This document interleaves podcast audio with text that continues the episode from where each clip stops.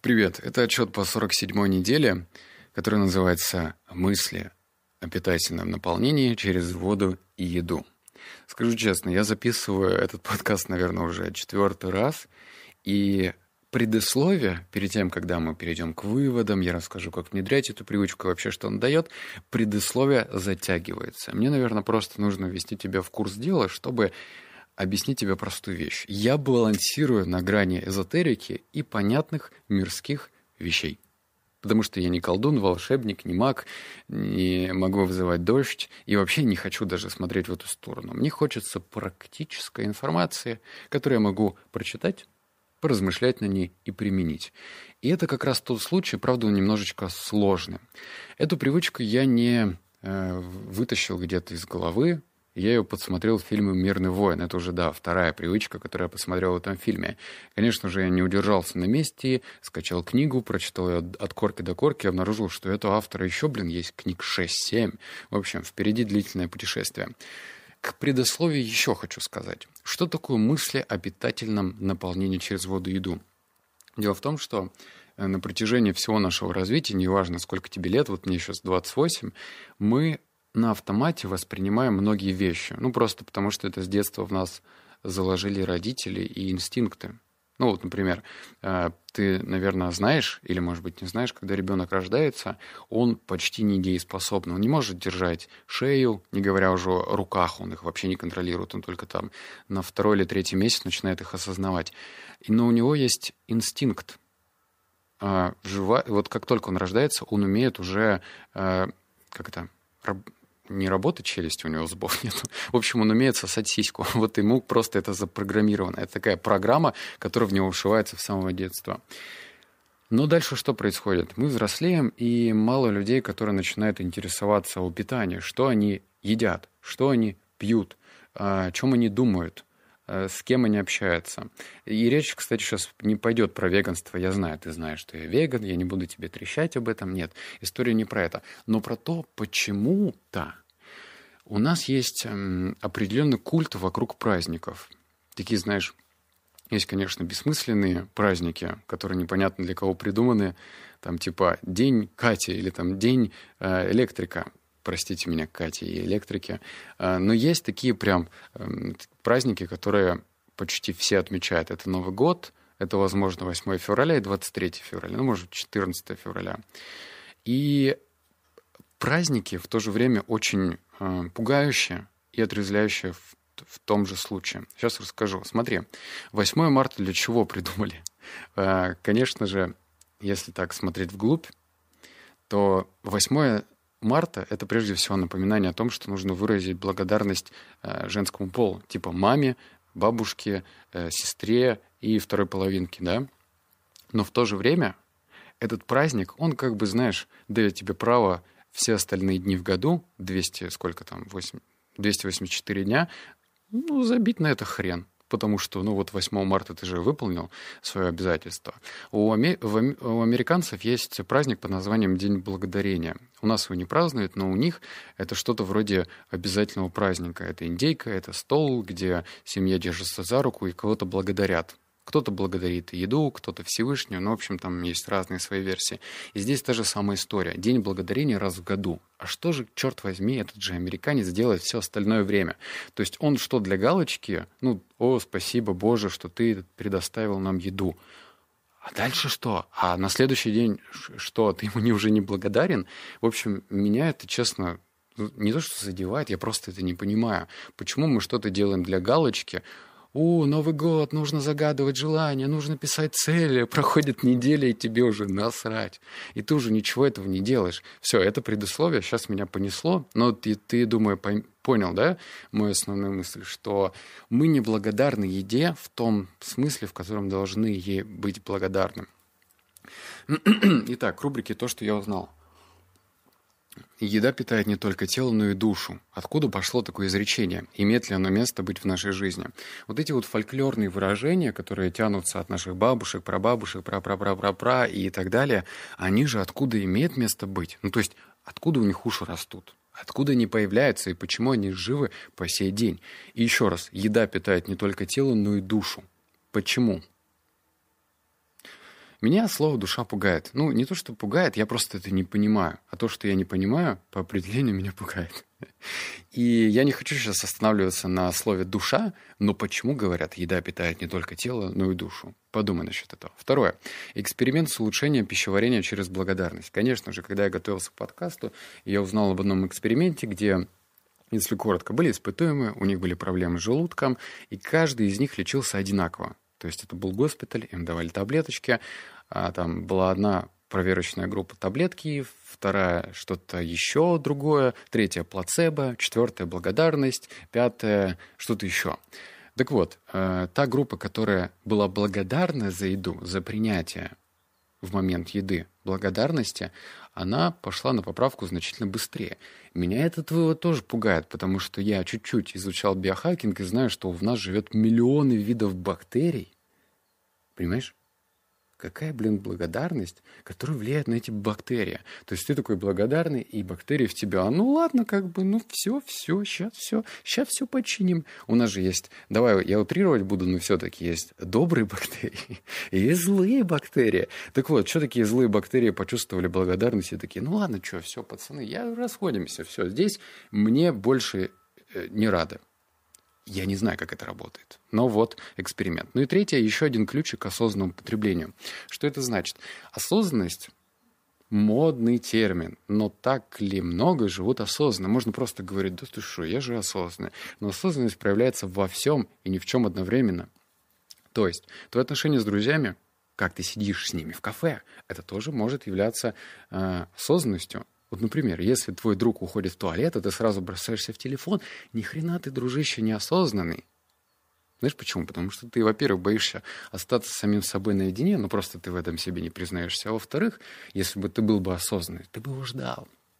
Либо размышлял над тем, что он сказал, либо размышлял над тем, как бы ему помочь, как-то выручить и так далее. Или когда мы ходим, мы тоже можем быть осознанными. Или когда едим, про это и речь, тоже можно быть осознанными. Теперь рубрика мои стадии. Э, тут не буду умничать. Э, стадия всего одна, и тебе того же желаю. Во время еды или перекусов. Если ты часто перекусываешь, то, наверное, это будет проще. Ну, например, какой-нибудь полезный батончик. Хочешь заморить червячка, да? И в этот момент ты можешь быть благодарен, не просто медленно разжевывать, но быть благодарен тому, что ты сейчас, блин, черт возьми, не умрешь. Люди умирают от с голода, да, не сразу, там, сколько, 20-30 дней, но умирает. А это та вещь, которая сейчас попадет тебе в ротовую полость, она позволяет тебе выжить. Блин, это, это же это же космически круто. Ну, в общем, я думаю, тебе это понятно. Теперь к рубрике «Как развивать». Но перед этим позволишь ли ты мне сделать рекламную вставочку? У меня тут герой выпуска получился, так что я тебе сейчас зачитаю. Не переживай, все полезно и быстро. А, если вы родились не вчера, вам не нужно объяснять, почему лишний вес – это паршиво. Помимо диабета, это сомнительные ништяки вроде сердечно-сосудистых заболеваний или убитых суставов. Быть стройным – это и красиво, и подарит несколько лет жизни. Но есть проблема. Вокруг фитнеса и красивой фигуры много мифов, а запретных продуктов вам предлагают делать кардио с утра на голодный желудок до голодных обмороков. Есть э, курогрудку с гречкой 8 раз в день. Все это бред. Да, можно есть сладкое, соленое, жирное, вкусное и даже ночью, и все равно быть стройным и красивым. Главное соблюдать калории и пропорции белков, жиров, углеводов. Ссылку на канал я оставил в описании. Ну, в смысле, в телеге. А, на канале рассказывают, как кардио вредит похудению, почему невозможно убрать живот, качая пресс, и как совместить сладкое с похудением. Все это со ссылками на исследования и доказательства. В общем, годнота. Подписывайтесь и делайте фигуру красивой. Вот прям после подкаста можешь смело подписываться, канал действительно неплохой. Теперь к рубрике «Как развивать». Прежде всего нужно сбавить темп. Это важно. Сейчас объясню. Опять же, у этого подвывода уши растут с момента, когда я начал изучать биохакинг. Есть определенное правило. У тебя зубы прежде всего даны для того, чтобы пережевывать пищу, а не для того, чтобы ее немножечко так это раскромсать и глотать. Потому что таким образом, когда ты ее плохо прожевываешь, ты даешь нехреновую нагрузку своему ЖКТ. Да? желудочно-кишечному тракту. Ну, потому что он начинает э, в двойных, в тройных, в четверных усилиях э, перерабатывать эту еду. Вот представь, ты в нее куски закинул или сделал такую однородную кашицу и организм тебе говорит за это спасибо. Так что сначала же, конечно, галочка в сторону биохакинга. У тебя будет больше энергии, если ты лучше будешь разжевывать еду. Но чтобы твои мысли не блуждали, нужно же как-то совмещать приятное с полезным. Постарайся в этот момент думать о вкусе. А вкусно ли вообще то, что ты ешь? Кстати, можно даже получать удовольствие от простой гречки без мазика и кетчупа или от риса. Это сложно, но через некоторое время это сознание приходит. Старайся есть монопродукты, то есть не закидывать сразу туда много всего, блендерить и есть, а постарайся а, понять, а, блин, редиска, что ты из себя представляешь, если есть тебе по отдельности? О, огурец, какой это на вкус? То есть это на самом деле даже немножечко увлекательно. Ну и, конечно, есть дурацкая привычка, она лично была у меня. Я, когда хватал еду, всегда ее солил. Я даже не пробовал и солил. И это же вообще неправильно. Второе, а, как развивать медленно разжевывать, чувствуя вкус, для начала наслаждаясь им. Ну, это такой подвывод вытекающий. Постарайся насладиться. Если тебе кажется, что у тебя нет времени, то тебе кажется. Дело в том, что если ты лишние пять минут будешь есть, ничего страшного и сверхъестественного не произойдет в твоей жизни. Во-первых, все, что супер важное, тебе, ну, дадут об этом знать. А во-вторых, когда ты будешь есть, ты будешь через некоторое время пропитываться этой благодарностью. А если ты будешь благодарностью пропитываться, то ты будешь, то сработает цепная реакция. Твоя благодарность будет твоя благодарность будет распределяться на тех людей, которые тебя окружают. Кто-то будет замечать, что ты стал добрее, внимательнее, а это скажется на общем состоянии жизни. Это есть цепная реакция. Дальше. А, как развивать? Представлять, как ты получаешь энергию, как этот продукт становится частью тебя. Это, пожалуй, самый сложный пункт. А, объясню почему. Потому что это вот как раз-таки на уровне эзотерики. То есть одно дело разжевывать еду, одно дело чувствовать, что она вкусная, но другое дело представлять, как будто бы ты э, наполняешься энергией. Я не знаю, я не маг, еще раз говорю, я не какой-то волшебник, но что-то в этом есть. Я слышал истории, когда там люди, которые болели раком, у них были опухоли, они представляли, что в этот момент не только во время еды, а во время медитации, они проникают вот в эту опухоль и разреш... разрушают ее потихонечку. То есть это мысленные какие-то э, штуки-дрюки. Имеет место быть в то же время, потому что это не эмоционально затратно и не время затратно. Это прям совсем быстро делается. Теперь, что я заметил? Как утянуть в рот не хочется вовсе. Говорит тебе веган, который старается всегда есть правильную здоровую еду. Но в то же время даже у меня бывали такие моменты, когда я был в путешествии, и что-то город мне не нравился, я мог зайти в Starbucks и взять какой-нибудь десерт не особо полезный. А сейчас я более терпим к таким моментам.